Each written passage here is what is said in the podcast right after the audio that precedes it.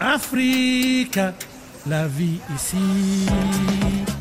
On le connaît bouilli, en ragoût ou sous forme de frites, mais l'igname, c'est aussi excellent en dessert. Bonjour Sandra Idossou. Bonjour Nathalie. Vous partagez avec nous ce matin votre découverte gustative de la semaine C'est vrai qu'ici et dans la plupart des pays de l'Afrique de l'Ouest, Nathalie, on consomme l'igname partout et en toute occasion. Il y a même chaque année au Bénin, le 15 août, une fête de l'igname. Et dans la région des collines, dans le centre du Bénin, les cérémonies ou les grandes manifestations ont forcément pour aliment phare l'igname pilé. Donc c'est vraiment euh, un aliment ordinaire, on va dire, mais il est encore parvenu à, vous étonner? Jeudi dernier, à l'apéro de dégustation, dans le cadre du mois du consommation local, j'ai goûté pour la première fois une pâtisserie à base de cossettes d'igname. Un délicieux moelleux que propose Charlize Dassigli, une chef naturopathe qui a du plaisir à faire comprendre aux gens la différence entre manger et se nourrir. Ah oui, c'est vrai que c'est capital. Qu'est-ce que la cossette d'igname, Sandra? Alors ici, on l'appelle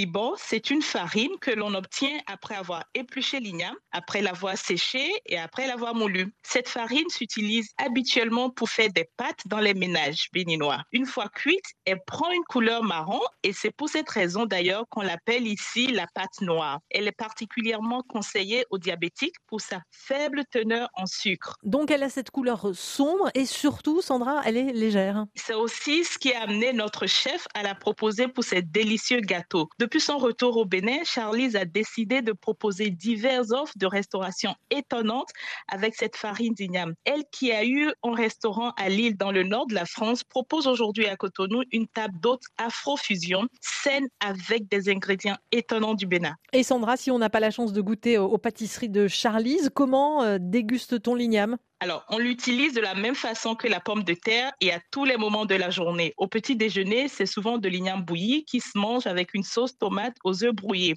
Pour le déjeuner, par exemple, ça peut être des frites d'igname qui remplacent avantageusement les frites importées ou surgelées. Alors, Nathalie, moi, j'aime beaucoup faire des croquettes, de la purée, du gratin avec nos ignames qui sont légèrement sucrés et qui offrent une certaine onctuosité aux préparations. Enfin, un peu plus tard, un ragoût d'igname avec beaucoup de légumes ferait un excellent dîner riche en vitamines car notre tubercule reine est source de fibres et de minéraux qui permet de réguler les taux de lipides et qui favorise le transit. Sandra Idossou, merci de veiller à notre santé. À bientôt. À bientôt Nathalie avec d'autres produits locaux.